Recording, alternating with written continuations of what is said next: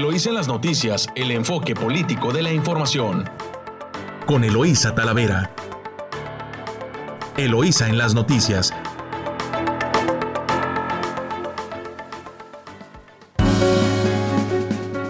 Muy buenos días, Ensenada. Hoy ya es jueves 13 de enero de 2021. Les saluda Eloísa Talavera, transmitiendo directo desde nuestro estudio Luis La Madrid Moreno a través de su emisora favorita 92.9 Amor Mío en el 90, en el 92.9 de frecuencia modulada y de nuestra estación hermana La Chula en el 98.3 de FM. Saludo a nuestra audiencia que nos escucha a lo largo de la costa del Pacífico. Muy buenos días Tijuana, buenos días Rosarito y muy buenos días San Quintín y por supuesto Ensenada. Muy buenos días por allá la gente que nos escucha en el Valle de Guadalupe y en La Bufadora. Muy buenos días a todos los que tempranito pues andan rumbo a su trabajo y a quienes ah, toman clases también. Muy buenos días. Pues para iniciar el día vamos a ver el clima. Camila, ¿cómo está? Muy buenos días, el día de hoy en Ensenada amanecimos a 13 grados centígrados, se espera un cielo mayormente despejado con una máxima de 22 y una mínima de 12. En San Quintín amanecimos a 14 grados centígrados con una máxima de 23 y una mínima de 13. En Playas de Rosarito amanecimos a 15 grados centígrados, se espera un cielo mayormente despejado con una máxima de 21 y una mínima de 13. Pues ya escuchó usted a cuidarse y recuerde que nos puede dar seguimiento a través de nuestras redes sociales, de nuestra cuenta de WhatsApp 646 288 6104 646 288-6104, de nuestras cuentas de Twitter, arroba Eloísa Talavera o arroba Elo Noticias, a través de nuestro portal Eloísa en las Noticias en Facebook y Eloísa en las Noticias.com. También por ahí encontrará información. Y eh, comentarles que el día de hoy, bueno, pues es jueves, jueves de análisis financiero. Tendremos a las 7 de la mañana los comentarios económicos financieros con Pablo Reina.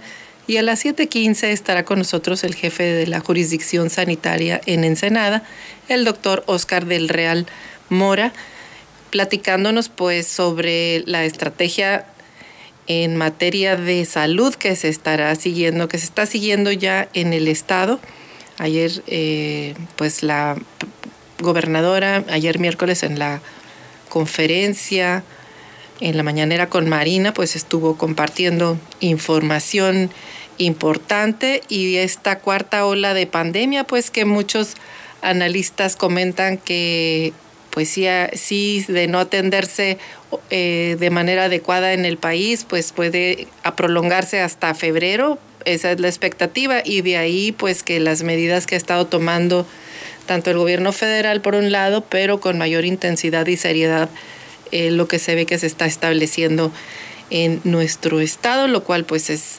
pues muy muy interesante. Así que esas son las dos voces que tendremos el día de hoy.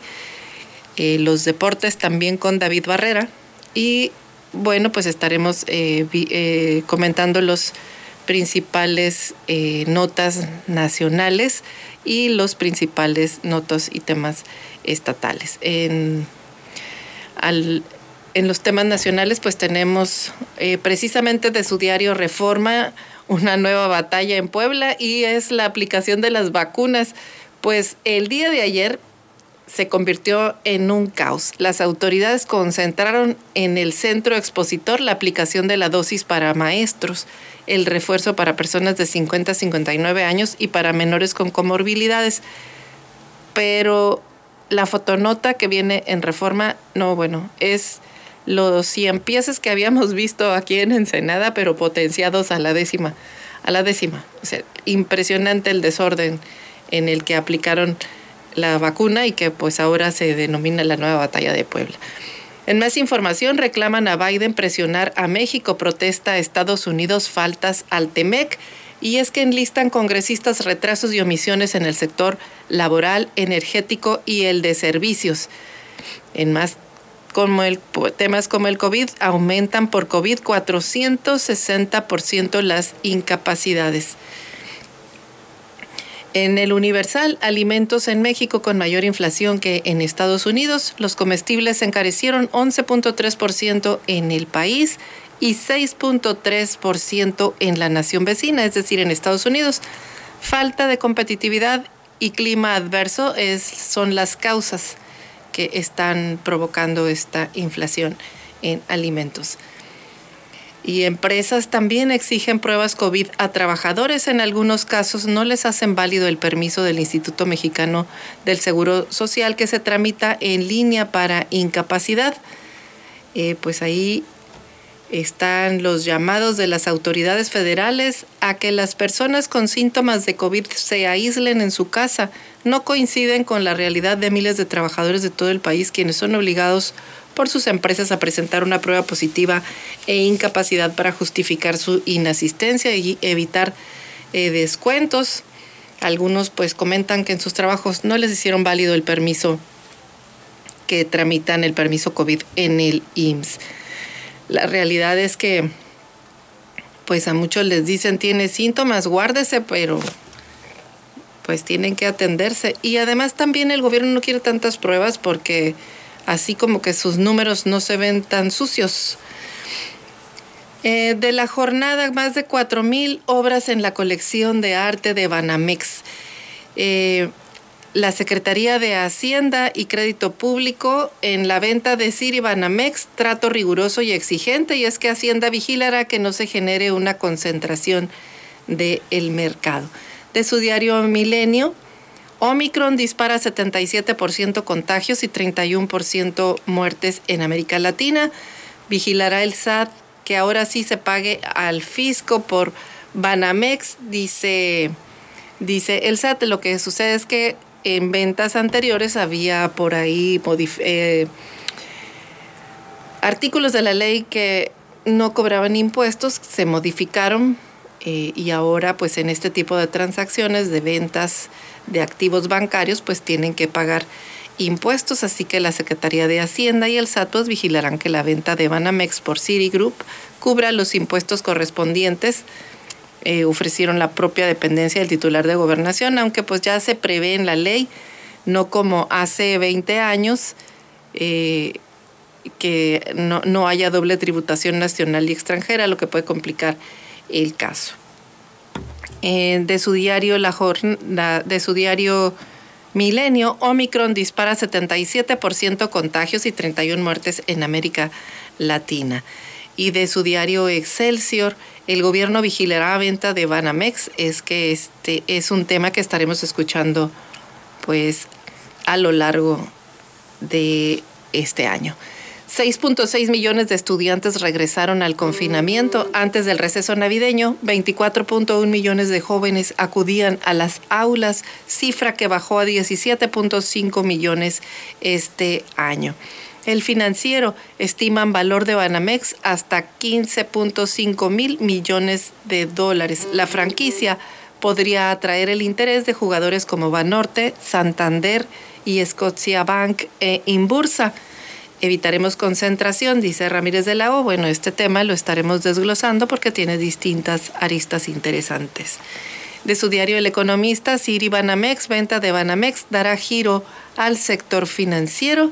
Si lo adquiere uno de los siete grupos más grandes, podría ser hasta el mayor grupo del sector del país. Los bancos que ya operan en México ante una mejor oportunidad, pero también les interesa a foráneos. De su diario La Razón, Juez revela presión de gobierno de Corral para abrir persecución contra Maru Campos. Querían fallo por cohecho contra la ahora gobernadora. De su diario 24 horas, COVID entre grilla e improvisación. Y de su diario Reporte Índigo, la táctica Trump del PAN. El Partido Acción Nacional arrancó el año eh, el año desplegando una estrategia digital mucho más agresiva y radical para intentar hacer frente al presidente López Obrador y a su administración, incluso, incluso con planteamientos que dejan de lado los valores democráticos, lo que recuerda el actuar del expresidente norteamericano. Eh, y en el tema nacional dice, reporte índigo, los legisladores a contrarreloj, los diputados y senadores se rehusan a corregir las omisiones que presenta la Ley General de Comunicación Social, la cual expidió durante el sexenio pasado, a pesar de que la Suprema Corte de Justicia de la Nación se los ha solicitado en más de una ocasión. Reglas iguales para todos. En 2021 el sector turístico alcanzó crisis severa que se generó por la pandemia de COVID-19. Esto se debió en gran medida a la falta de protocolos homologados en los países para recibir a turistas internacionales. Y de su diario La Crónica, rebaja CEPAL estimación de crecimiento de México con la baja eh, pasa de 3.5% a 2.9% la dinámica económica, muy por debajo del promedio de la región de su diario El Sol de México, denuncian a estudiantes y maestros, le darán más poder al director del CIDE. El CONACIT alista modificaciones al reglamento del Centro de Investigación y Docencia. Eh, en Puebla, la nueva sede educativa, el Centro Integral de Servicios San Javier, fue una penitenciaría con 500 celdas inaugurada por Porfirio Díaz en 1981 y será la sede de la Secretaría de Educación Pública, dijo el gobernador de Puebla, Luis Miguel Barbosa, luego de que se reuniera con la titular de dicha dependencia, Delfina Gómez Álvarez. El Heraldo, ilegal que se pida prueba COVID Empresas y escuelas no pueden exigir un test negativo a empleados ni a estudiantes. Tampoco es necesario tramitar incapacidad, afirmó el funcionario en el Heraldo Miria Group. Esto lo dijo Zoé Robledo, director general del Instituto Mexicano del Seguro Social. Y es que, bueno, pues los contagios están sin freno. Eh, y ayer, pues en Puebla hubo vacunaciones masivas también. Eh, hasta aquí dejamos los titulares nacionales y nos vamos con las principales eh, titulares en el estado y bueno, pues en el ámbito local suspenden regreso a, a las aulas en educación básica. La nueva fecha la definirán la Secretaría de Salud y el Comité Científico de Evaluación. Recuerde que estaba previsto que el próximo lunes 17 regresaran todos los niños y jóvenes a clase, pues eh, con esta cuarta ola en la cresta eh, de la ola, pues se va a revalorar eh, para, la fecha para que todos retornen con seguridad a clases. y además gestionan más vacunas contra COVID-19 para Baja California. Agradece a la gobernadora al gobierno de México la donación de 100 mil dosis de AstraZeneca y proyectan pues más contagios de COVID a mediados de febrero. Esto es por parte de la Secretaría de Salud que previsualiza la alza más alta de casos activos. Además, también ayer en la conferencia de los miércoles de la gobernadora, pues proyecta entre las políticas eh, nuevas, pues eh, habilitar salas de lactancia. La gobernadora buscará realizar esta actividad mientras a la vez ejerce sus funciones y eh, pues puntualizó que no solamente lo promoverá en las oficinas de gobierno, sino que también en las empresas. Las mamás que trabajan tengan la oportunidad de tener salas para amamantar a sus hijos. Y de su diario, de su diario, eh, perdón, El Mexicano, en primera plana, apoyo de AMLO es fundamental, dice em, la gobernadora Marina del Pinar, el apoyo del presidente López Obrador ha sido fundamental para fortalecer la protección contra el COVID en el estado. Supera 90% de inmunidad, lidera Baja California la vacunación, es la mejor arma para evitar desarrollar la enfermedad severa que provoca el virus, así lo mencionó ah, eh, la gobernadora Marina del Pilar. Arribaron además otras 100.000 vacunas más de AstraZeneca al Estado y reiniciará la aplicación masiva este jueves 13 de enero junto con las brigadas de inmunización a menores de 13 años. Eh, y bueno, pues Fluye, dice también en primera plana del mexicano, la comunicación entre municipio y estado, y es que se refiere a Tijuana. Viene una fotonota ya donde está en entrevista la primera edil señaló que es fundamental combatir la inseguridad de todo tipo en la ciudad para generar oportunidades de desarrollo para los jóvenes y es que la alcaldesa Montserrat Caballero aseguró que mantiene una excelente relación y coordinación con la gobernadora del estado Marina del Pilar Ávila Olmeda al considerar que se trata de una mujer valiente a la que le guarda respeto sin perder su autonomía en la toma de decisiones por el bien de Tijuana. Esto en el diario El Mexicano y nos vamos a la portada de su diario El Vigía. En Ensenada, no regresará el CENTE a clases presenciales. El secretario general de los profesores estatales, Ampelio Íñiguez Arellano, aseguró que es imposible tener formación a distancia debido a que muchas escuelas no tienen conectividad para hacerlo y solo expondrían a los maestros al COVID. Así que bueno, pues en Baja California no regresarán a clases de manera híbrida en el nivel básico como lo anunciaron las autoridades estatales la mañana de ayer, ya que la sección 37 del Sindicato de Trabajadores de la Educación informó que continuarán con clases virtuales y a distancia en tanto no bajen los contagios de COVID-19. Nos vamos a corte comercial. Recuerde que nos puede seguir en nuestras redes sociales a través de nuestra cuenta de WhatsApp 646-288-6104. Así que pues haga, mándenos sus preguntas, por aquí tendremos en punto de las 7.15 al titular de la, de la eh, tercera jurisdicción de Ensenada, al doctor Oscar del Real Mora. Regresamos. Estás escuchando Eloís en las noticias. Regresamos.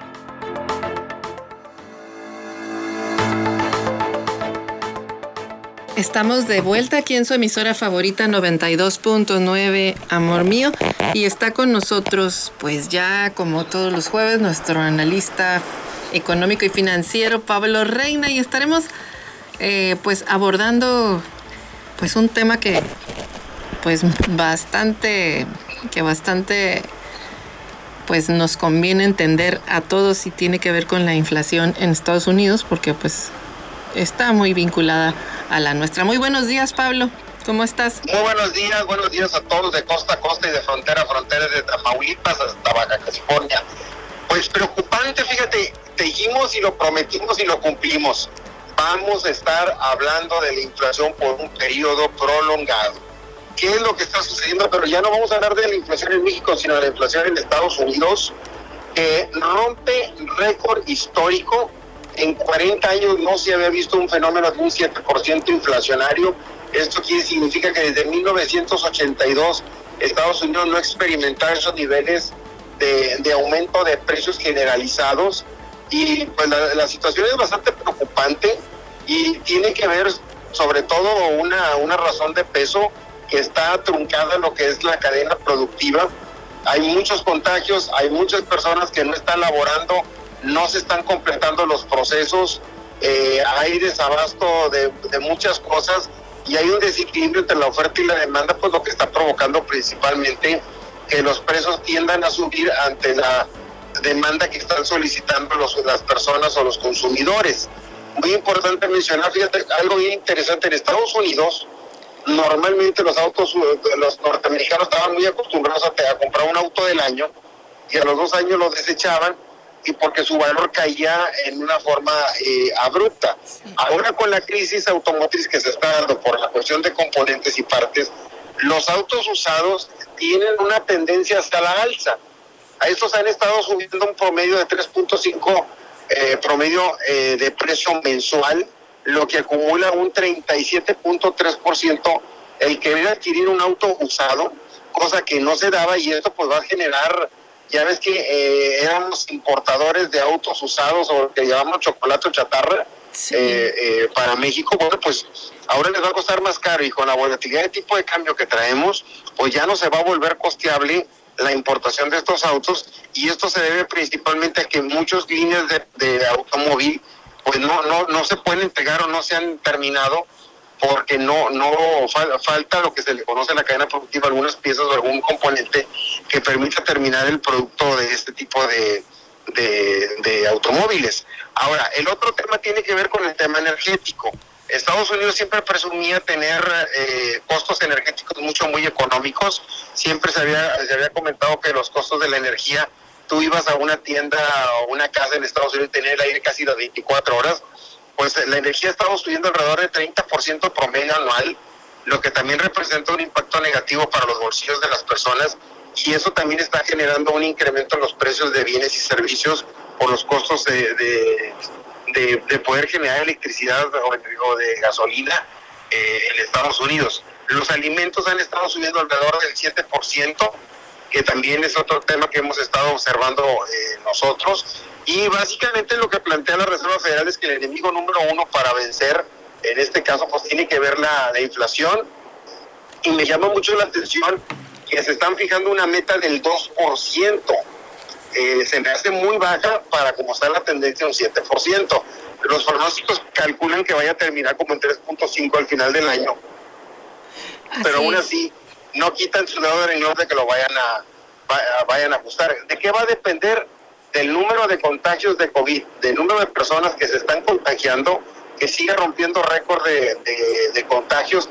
Importante mencionar, no de mortalidad ni de hospitalización, pero sí de contagios hay muchas personas que no se están presentando a laborar, que no están trabajando, que no están produciendo y que hay empresas que están paradas por esta eh, por esta situación. ¿Cómo se vincula la inflación del vecino con, con la nuestra? Bueno, hay que, hay que recordar que somos dependientes en cuanto a importación. Eh, somos importadores de carne, de alimentos, de, de granos. Pues todo eso eh, va a traer una repercusión una, eh, incremento en, su, en cuanto a su inflación y dos, incremento por el tipo de cambio de nuestra moneda peso dólar. Entonces eso va a tener un impacto directo. Todo lo que es importación de componentes, computadoras, este, aunque se armen, en México se exportan y luego regresan nuevamente a nuestro, a nuestro país porque el destino de origen es básicamente Estados Unidos y después se compran esos lotes y se regresan a México para ser distribuidos a través de las tiendas departamentales bueno, todo eso pues va, a generar que empecemos a observar eh, esos incrementos. Toda la cuestión médica, eh, todo, todo eso pues va a ser una, este, va a ser un problema, eh, sobre todo para nuestro país, que nosotros tenemos un 7.7%, igual muy optimista Banco de México calcula un 3.5 de, de inflación para el cierre de para el cierre del año. Pues Así que cuando creíamos que Estados Unidos no se salvaba, también está en el ojo del huracán de la inflación. No se veía esta inflación desde 1981, Pablo. 40 años. exactamente, estaba en 8.1% y ahorita está en 7.8%. Exactamente. Entonces es un tema preocupante porque algo que tiene Estados Unidos es la estabilidad y control inflacionario para mantener el poder adquisitivo.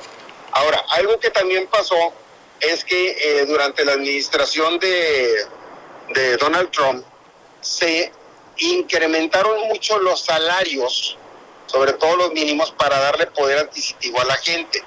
Pues tú sabes que un incremento en salario por decreto se traduce en un incremento de impresión inflacionaria, porque el momento en que la gente trae dinero y compra, si, el, si la empresa o el, el país o la economía no está en condiciones, va a tender a aumentar para poder ajustar ese incremento que me están dando en forma directa eh, al, al, bolsillo de la empresa. Sí, pues ahí está este tema, hasta aumentó también el precio de la gasolina y eso pues se repercutió en todos los insumos y eso también pues es un asunto que en el que pues tenemos que empezar a ver qué es lo que va a pasar aquí también, porque estamos corriendo la misma, la misma suerte. Además, llevamos 10 meses con inflación acumulada por encima pues de los niveles que, que se habían este, planteado. Efectivamente, entonces aquí hay que tener mucho cuidado porque el 90% de nuestra economía de exportación depende de Estados Unidos y si ellos empiezan a desacelerar a, desacelerar, ya me trabé, este, desacelerarse, eh, vamos a estar en una, en una situación de que vamos a tener una contracción, porque el pronóstico de crecimiento de México está basado en el TEMEC y está basado en materia de exportación. Así es. Así que hay que, hay que, la misma recomendación, hay que comprar productos nacionales, productos que sean locales eh, del Estado, de México, esto para poder incentivar lo que es este el mercado interno. Pues así es, lo que alcanzamos a ver es que se ve un escenario complejo para la inflación también este año y, y como bien lo decías, por todas estas disrupciones en la cadena de suministros, los precios de commodities que pues probablemente van a seguir elevados, Pablo. Sí, definitivamente. Entonces hay que hay que hay que tener mucho cuidado sobre todo y guardar y guardar cuidar muy bien su presupuesto y gastar solamente lo que necesitan. Y desafortunadamente, bueno, pues eh, seguimos en invierno, no sabemos si el precio de los energéticos vaya a subir. Eh, y, y, el tema también del, de los, del alza en los salarios que estás comentando, pues son eh, presión que le ponen a, a, Estados Unidos, pero también aquí en México. No olvidemos que eh, el salario se aumentó también por decreto. 20%. También por, decreto. por, decreto, no por no porque haya habido una este, eficiencia o productividad. Pues una demanda en el mercado que, que esté generando el, el el alza del, del trabajo, ¿no? Mira, hay una regla en economía. Las economías son sabios cuando las dejas que se pongan de acuerdo a la oferta y la demanda. Y si no hay intervencionismo por parte de, de algún gobierno, de alguna variable que me lo que me lo ordene, la economía se va prácticamente a ajustar y va y es para beneficio de las partes. Pero cuando entra por decreto, este haces como que sientes que te aumentaron, pero sientes como que realmente no te alcanzó. Así es. Entonces, recomendaciones, Pablo, para cerrar este tema. Consumir local, consumir productos mexicanos, apoyar a la economía doméstica, eso para que nos genere más empleo y que esas empresas mexicanas logren bajar los precios a través de productividad. Pues ya escuchó usted, ya escuchamos a, a Pablo Reina. Muchas gracias, Pablo. Saludos a todos. Que saludos por allá en Tamaulipas. Muchas gracias. Nos quedamos nosotros aquí en su emisora favorita 929 con más información. Y bueno, pues estábamos viendo este tema del crecimiento también, pues recorta la CEPAL a México el estimado en crecimiento, lo comentamos al inicio de las notas económicas. Y es que la Comisión Económica para América Latina también ajustó a la baja el crecimiento estimado para México a 2.9% para 2022. Lo tenían proyectado en un 3.2% que estaba previsto desde agosto del año pasado. Pero pues el pronóstico sobre el desempeño del Producto Interno Bruto que, se tuvo en 2021 pues se mantuvo por, en 5.8% debido pues, a la desaceleración económica de Estados Unidos y China. Y bueno, pues con un fuerte impacto en el comercio global. Así que pues hay una profunda incertidumbre pues a nivel mundial y enormes asimetrías en la capacidad de respuesta en términos macroeconómicos, productivos y de salud entre los países. Así que bueno, esos son las, los criterios que presentaron en la balanza preliminar económica de América Latina y el Caribe para 2021 y por eso pues se enfrenta esta situación en 2022. Nos vamos a corte comercial, regresamos con entrevista aquí en su emisora favorita 92.9 FM. Estás escuchando Eloís en las noticias. Regresamos.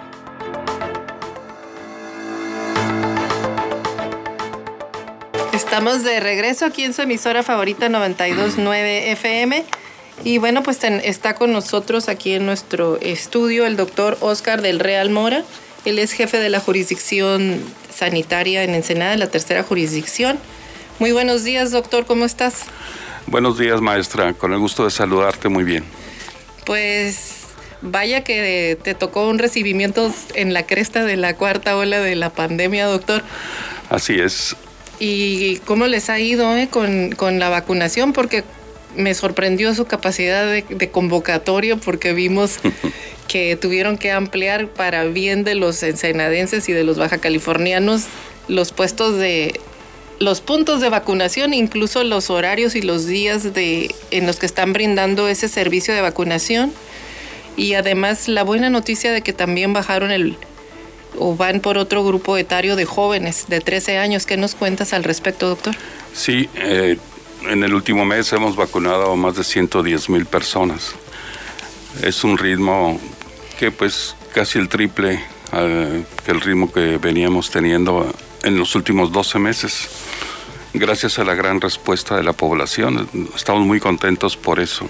Esto no se ve en otros países, esto se ve aquí y estamos contentos.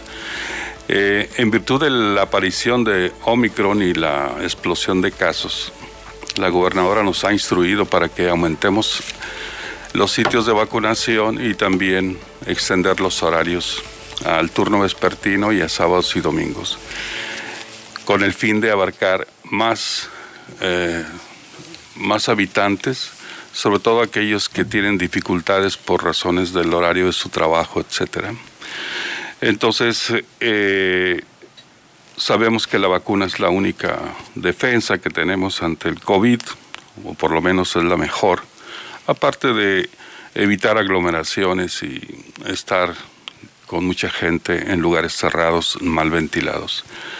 Eh, de tal forma que vamos a continuar, vamos a continuar posiblemente de manera permanente durante todo el año vacunando. Ahora el esfuerzo está dado por el asunto de Omicron. Como sabes, en la conferencia de ayer de la gobernadora se mostró, se mostraron los datos del, del Instituto de Métricas de la Universidad de Washington, en donde ellos están eh, prediciendo el, el, pico de Omicron para el estado de Baja California y según este instituto estamos a la mitad del crecimiento hacia arriba. Estaremos llegando al 100% de la curva hasta el pico de la curva alrededor de mediados de febrero y luego empezará un descenso y a mediados de marzo estaremos ya de nuevo en, niveles estables de la de la enfermedad. De tal manera que nos espera, nos espera por lo menos un mes de mucha actividad de la enfermedad y hay que estar preparados para ello. Pues en el, en el mejor pronóstico es este febrero porque el invierno pues termina hasta marzo y si no hay cuidado de las personas, eh, mm, digo, una cosa es que el, el, gobierno esté preocupado, esté estableciendo una política pública para garantizar la seguridad de las personas y otra es que los ciudadanos respondan y se ah. cuiden, ¿no? Porque el invierno pues termina hasta marzo, no, no, termina en febrero. Así es. Eh, estamos viviendo en parte la, el resultado de las fiestas decembrinas en donde no hubo mucha contención de parte de la población, una población que ya tenía varios meses eh, con el deseo de salir y de encontrarse con sus seres queridos y de... De apapacharse, como decimos. Así es. Y, en fin, yo creo que tuvimos ahí esa... Ese, esa actitud quizás no fue la mejor y por eso estamos teniendo ahora estos casos. Pero por otro lado tenemos una variante nueva que es altamente contagiosa. La tasa de contagio cuando con la variante anterior, la variante Delta era de 1.5, 1.8, esta es de 10, es muchas veces superior a la variante anterior, de tal manera que va a inundar o está inundando de hecho a la comunidad. El, el epidemiólogo en jefe de los Estados Unidos ha declarado el día de ayer que es probable que toda la población de Estados Unidos se infecte por este virus. ¿Esto qué quiere decir, doctor? Eh, antes era 1.5, es decir, una persona podía contagiar a, a dos. Ajá, así es. Y esta es una puede contagiar a 10. es el, esa es la diferencia en escala para que usted que nos está escuchando pues pueda alcanzar a entender por qué Omicron está causando pues tanto estrés en el sistema de salud.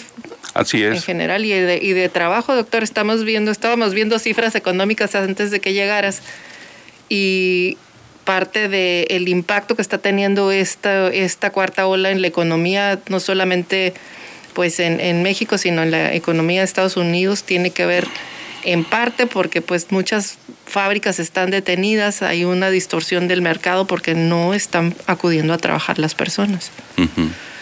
Entonces de ahí la importancia de que pues usted, usted que nos está escuchando vaya a vacunarse, doctor. ¿Qué les recomiendas a los ensenadenses en el, para el tema de la pandemia? Pues que sobre todo aquellos que no se han vacunado vayan a vacunarse. Estamos atendiéndolos a aquellos que van por su primera dosis en Ruiz y 14. También estamos atendiendo a los niños de 13 años en, todos los puntos de vacunación, pero fundamentalmente en el gimnasio de la UABC y en el Riviera. Ahí esperamos a los niños de 13 años, que han de ser alrededor de 6 mil, y pedimos que se concentren en, en esos dos lugares. Eh, Vamos a seguir poniendo las, eh, los refuerzos a los grupos que hemos dejado un poco atrás, como son los mayores de 60 años, los maestros, los policías, todos los cuerpos de seguridad, el personal de salud, etcétera. Y, todos los eh, que están entre los 40 y los 59 años, pues vamos a seguirlos vacunando. Ya llevamos más de 20 mil de estas personas vacunadas. Necesitamos vacunar todavía un poco más. Doctor, en el caso de los niños eh, adolescentes de 13 años, mm, es a todos. Sí, bueno. Porque decían que tenían que tener comorbilidades o alguna enfermedad adicional para que pudieran ser vacunados. Ya no. Ya no, a los de 13 años no. Eh, los de comorbilidades abarcaba hasta los de 12. Y estos no, son a todo mundo de 13 años, que cumpla 13 años en este, en perdón, que cumpla 14 en este año de 2022. Entonces quizás se quede una fracción fuera los que, los que van a cumplir hasta el año entrante. Ah, ok, eh, pero ya creo que estaban haciendo gestiones, ¿no? Estaba por ahí leyendo en alguno de los boletines del gobierno del estado que estaban haciendo gestiones con Estados Unidos para tratar de vacunar a un segmento más, más pequeño de cinco años en adelante o algo así. Sí, el secretario de Salud ha estado en contacto con asociaciones y con autoridades del, de los eh, condados de Imperial y de San Diego para obtener vacunas, para poder vacunar este, a niños todavía de menor edad. Sin embargo, todavía no, no tenemos una, una fecha ni una respuesta clara. Del tema de la, de la aplicación de pruebas, doctor, ¿las está aplicando la, el sector salud eh, gratuito a la población? Sí, sin embargo ha sido rebasado ampliamente. Se aplican en todas las eh, instituciones del sector, en, el, en lo que nos toca a nosotros en la Secretaría. estamos aplicándolas en la clínica de el módulo respiratorio que está en la calle Floresta y calle Cuarta que es el antiguo, el, tradicional centro de salud de la colonia obrera. Así es. Sin embargo, pues eh, hemos sido rebasados por las solicitudes de los, de los eh, usuarios y rápidamente se, se satura. Eh, vamos a trabajar para ampliar los horarios eh, ya están ampliados al turno vespertino, pero también queremos incorporar al sábado y domingo y quizás abrir otra clínica de fiebre adicional. Es importante señalar que, como lo ha dicho el gobierno, cuando uno tiene el cuadro clínico típico del, de la enfermedad, no es eh, relevante tener la prueba para confirmarlo, ya que el 70% están saliendo positivas. Es decir, tres de cada cuatro ya sabemos que tiene el COVID. Solamente sería relevante para aquellos que tienen que demostrar ante su patrón o ante otras instancias que está realmente enfermo y poder ausentarse y aislarse para no contagiar a, la población. Sí, porque sí, sí, públicos y privados se han visto, se han visto rebasados. ¿Y por cuál es la importancia, además de, de tener una prueba que demuestre la enfermedad? Yo creo que nada más tener la certidumbre para el que se hace la prueba y la certidumbre para quienes lo rodean de que tiene realmente el COVID y tomarse más en serio el aislamiento. Luego, si uno no tiene el papel que lo acredite uno como enfermo, eh, no se siente como tal y entonces eh, no se cuida de la misma manera. Pues incluso vimos que el, el, Instituto Mexicano del Seguro Social ha estado haciendo modificaciones para otorgar las, las incapacidades, ¿no? Porque vimos largas filas en el seguro haciéndose la prueba porque lo era como un requisito del propio instituto para tramitar la... De hecho, el enfermo era el que tenía que ir a tramitar su incapacidad. Así es, y creo que eso está, está poniendo a prueba la institución. Me parece que van a, a tomar medidas para, para que el enfermo pueda rellenar los datos que tiene que llenar en un formato que llamamos estudio epidemiológico y de esa manera llegue ya con el estudio epidemiológico llenado por él mismo y el médico no pierda tiempo en eso y rápidamente pueda atenderlo, tomarle la prueba y seguir con el siguiente, ¿no? Así es. Y en, eh, este es en, en en el tema de atender esta, esta cuarta ola que ha concentrado pues prácticamente todos los esfuerzos de la Secretaría de Salud, ¿qué hay del otro tipo de pacientes, de la queja recurrente luego de que eh, pues no hay medicamento? ¿Cómo ves al sector? ¿Cómo lo encuentras a tu llegada? Tenemos un serio problema de desabasto. El 80% del presupuesto se ha destinado a las compras consolidadas a nivel central entonces nos ha dejado con muy poco margen de maniobra, además de que se recibió la administración con fuertes deudas, tanto para el personal de salud como para proveedores. Sin embargo, eh, pues las gestiones del secretario y su cercanía con la gobernadora nos han permitido obtener recursos extraordinarios a través de la Secretaría de Hacienda Estatal y eh, y también se están gestionando a nivel federal pues que lleguen los, los insumos. Sin embargo, pues estamos empezando, la administración apenas empieza y yo creo que con el paso de las semanas podemos eh, ir dando más respuestas. Me parece, hace poco, ayer, ayer o antier estuvimos en, en el Hospital General con el asesor del, secretario para recoger cuáles eran las ah, necesidades del hospital y las necesidades pues fueron muchas. El asesor se llevó este listado y prometió que la semana que entra traerá al, secretario y al administrador de, de ICE Salud para atender estas eh, necesidades. Pues ya escuchamos al doctor Oscar Delgán. Muchas gracias, doctor. Muchas eh, gracias. por habernos compartido este, esta información importante para la población. Eh, pues todos somos usuarios del, del sistema de salud en el estado. Muchas gracias, maestra. Muchas gracias. Nos vamos a corte comercial. Regresamos con más información aquí en su emisora 929 FM. Estás escuchando Eloísa en las noticias. Regresamos.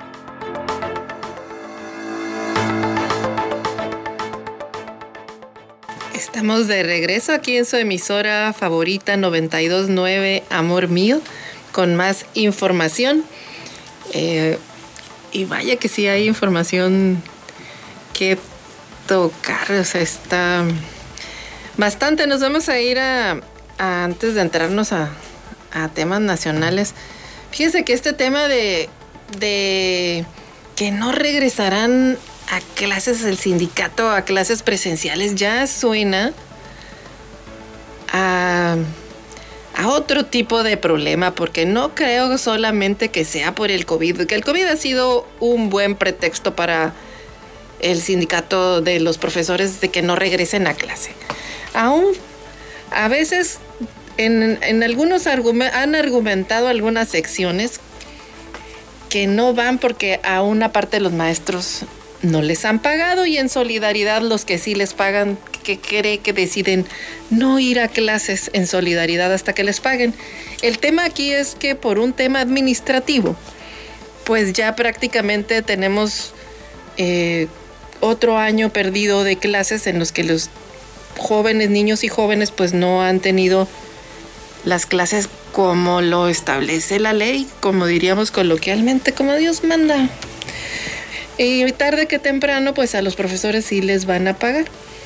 Y es que ahora dice el secretario general de los profesores estatales, Ampelio Iñiguez Arellano, que es imposible tener formación a distancia debido a que muchas escuelas no tienen conectividad para hacerlo y solo expondrían a los maestros al COVID. Así lo hizo saber a través de un comunicado.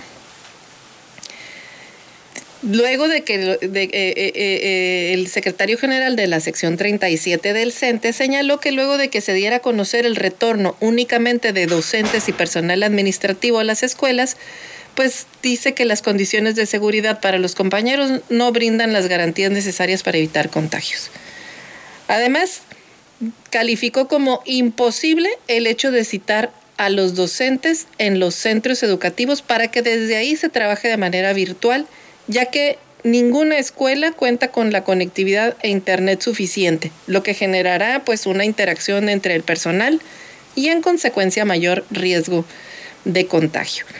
En tanto, pues las autoridades estatales informaron ayer que las clases presenciales, como se tenía contemplado para iniciar al 100% en todas las escuelas el próximo lunes, pues solo continuarán de manera virtual, a distancia o híbrida en el nivel básico según como cada plantel pues haya, eh, haya, haya trabajado hasta antes del periodo vacacional de diciembre. Eh, esto luego de que Baja California retrocediera al semáforo epidemiológico a color eh, naranja, que pues restringe también los aforos, hay que decirlo. y bueno, pues por esta razón también eh, se, busca reducir la movilidad para evitar las cadenas de contagios, especialmente en actividades recreativas o de ocio. Gerardo Solís Benavides, quien es titular de la Secretaría de Educación Estatal, señaló que tanto docentes como personal administrativo estarán presentes en los planteles educativos atendiendo las clases de manera híbrida o virtual, como se estuvo realizando hasta antes del periodo decembrino. Dicen pues que la educación ya tiene un ritmo de atención eh, y que pues eh, ha, representado de alguna manera un contacto con los alumnos, con los padres de familia y los maestros y pues que esto ha sido importante y lo que buscan es que ese contacto no se pierda, pero pues también estarán eh, sujetos a la parte presencial cada vez, toda vez que la Secretaría anuncie cuándo se van a retomar las clases de salón. En el tema de educación eh, básica, pues se mantendrá hasta como hasta diciembre. Los niveles de educación media y superior y superior, ellos sí continuarán con el calendario establecido, en el que su regreso a clases es a finales de enero, principios de febrero. En tanto, la gobernadora Marina del Pilar destacó que los estudiantes tanto de preparatoria como de universidad pues ya están vacunados contra el COVID-19, lo que facilita pues el regreso a las aulas. Y la gobernadora también dijo, cada semana les vamos a dar una información. Estamos listos para regresar de manera presencial en educación básica. Estamos esperando que el comité científico y el de expertos diga ya aplanamos la curva, estamos listos para regresar. Mientras tanto, pues nos vamos a mantener exactamente igual cómo veníamos manejando el sistema educativo hasta el mes de diciembre. Y bueno, pues ayer también la gobernadora destacó el 90% de la vacunación. Creo que es, es muy importante este, este tema y sobre todo, como lo escuchamos de propia voz del doctor Oscar del Real, pues que eh, se está vacunando también a, a, niños y jóvenes ya de 13 años o que cumplan 13 años este año, lo cual es importante, pues la curva de COVID también estaban comentando, se podría aplanarse hasta el mes de abril. El jefe de epidemiología de la Secretaría de Salud del Estado aseguró que el pico de la cuarta ola podría ser en febrero y duplicarse los contagios por día. Así que pues ahí está este tema. Eh, pues este tema de, la pandemia, que todo, pues prácticamente todas las decisiones del gobierno están girando en torno a ellas, las educativas, si se regresa a clases no, las económicas también, eh, porque pues dependen de que la gente no, no se contagie. Y bueno, quien está lista ya es Garita, eh, perdón, Camila con el cruce de Garitas y adelante Camila. Muy buenos días. En la garita de San Isidro Carril Normal hay una espera de 1 hora con 35 minutos, Ready Lane 1 hora con 40 minutos, Sentry 30 minutos y Cruce Peatonal 35 minutos. En la garita Ota y Mesa Carril Normal hay una espera de 2 horas, Ready Lane 1 hora con 40 minutos, Sentry 20 minutos y Cruce Peatonal 15 minutos. En la garita Ota y Cruce Comercial Carril Normal hay una espera de 1 hora con 10 minutos y Fast Lane 45 minutos. Y quien está listo con los deportes es David Barrera. Adelante, David, buenos días. Muy buenos días. Continuamos en Eloísa en las noticias. Mi nombre es David Barrera y arrancamos con la información deportiva.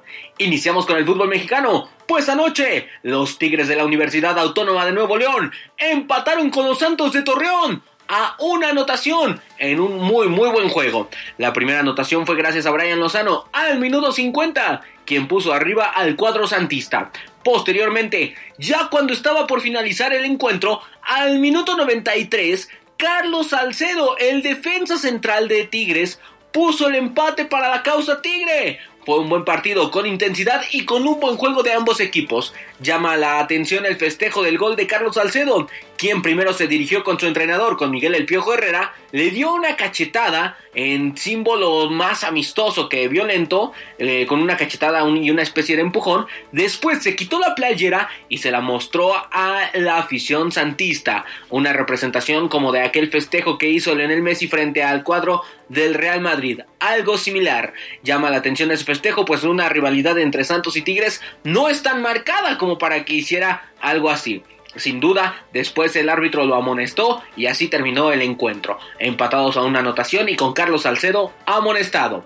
Vamos a dejar el fútbol nacional y vámonos al fútbol internacional, pues el Real Madrid eliminó al Barcelona tres goles por dos en la primer semifinal de la Supercopa de España y fue un verdadero partidazo. Los merengues se pusieron al frente en el marcador apenas al minuto 25 gracias a Vinicius Jr.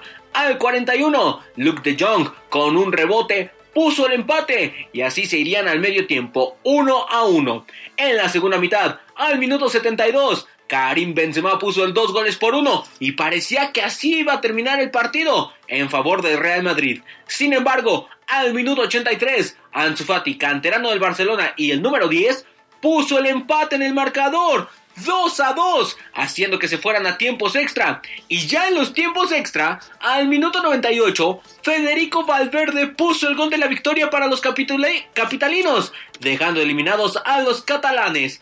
Fue un verdadero partidazo. Qué bien jugaron ambas instituciones, digno de un clásico del fútbol español. Atención, porque esta fue la primera semifinal esta tarde se jugará la segunda semifinal, cuando el Atlético de Bilbao enfrente al Atlético de Madrid, en lo que se espera que también sea un gran partido. El ganador jugará contra el Real Madrid en la final que se disputará el próximo domingo. Recordemos que todo este torneo de rondas de semifinales y de la ronda de final se está disputando en Arabia Saudita, ¿Por qué? Pues porque allá hay mucho dinero y pudieron pagarlo. Los árabes decidieron hacer una inversión multimillonaria y llevar ese tipo de partidos. Y ha funcionado.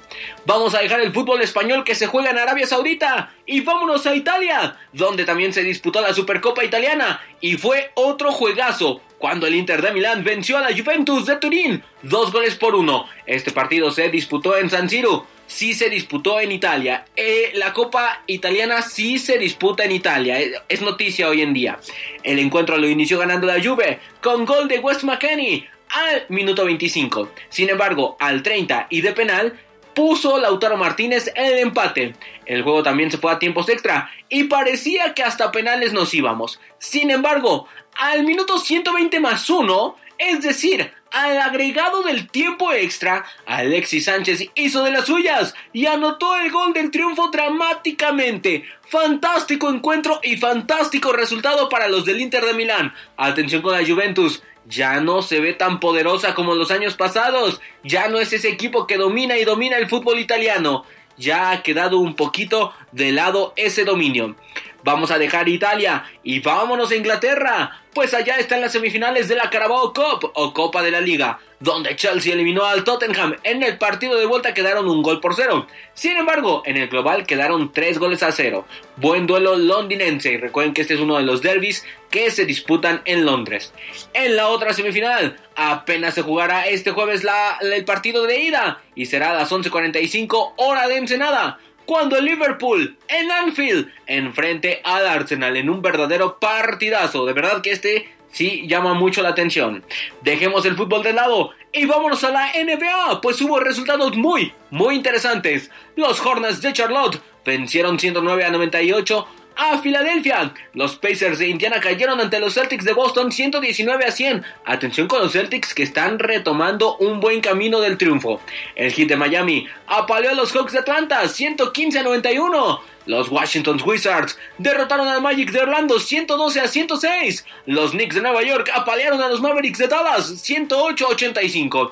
Los Rockets de Houston vencieron a los Spurs de San Antonio 128 a 124. ¿Qué partidazo fue este?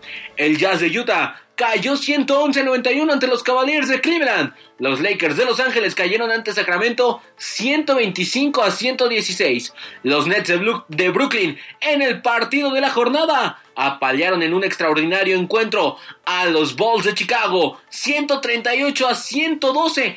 ¡Qué paliza! ¡Qué verdadera paliza! Recordemos que en la conferencia ellos son el 1 y el 2. Chicago Bulls es el número 1 y los Nets de Brooklyn son el número 2. Los Nets han dado muestra de que van serios en esta temporada y que puede ser su año. Atención con eso. Hasta aquí la información deportiva. Mi nombre es David Barrera y continuamos en Eloísa en las noticias. Nos oímos. Hasta mañana. Muchas gracias David. Bueno, pues nosotros llegamos ya al final de este espacio informativo. Nos despedimos sin antes agradecerle infinitamente que nos haya brindado su atención y les invitamos a que nos escuche el día de mañana en punto de las seis y media de la mañana. Por lo pronto, que tenga usted excelente día. Cuídese, cuide los suyos y si no se ha vacunado, vaya a vacunarse. Buen día. Eloísa en las noticias, el enfoque político de la información. Sintonízanos todas las mañanas de lunes a viernes a las seis y media en Amor Mío 92.9 FM y La Chula 98.3 FM. Visítanos en eloísenlasnoticias.com.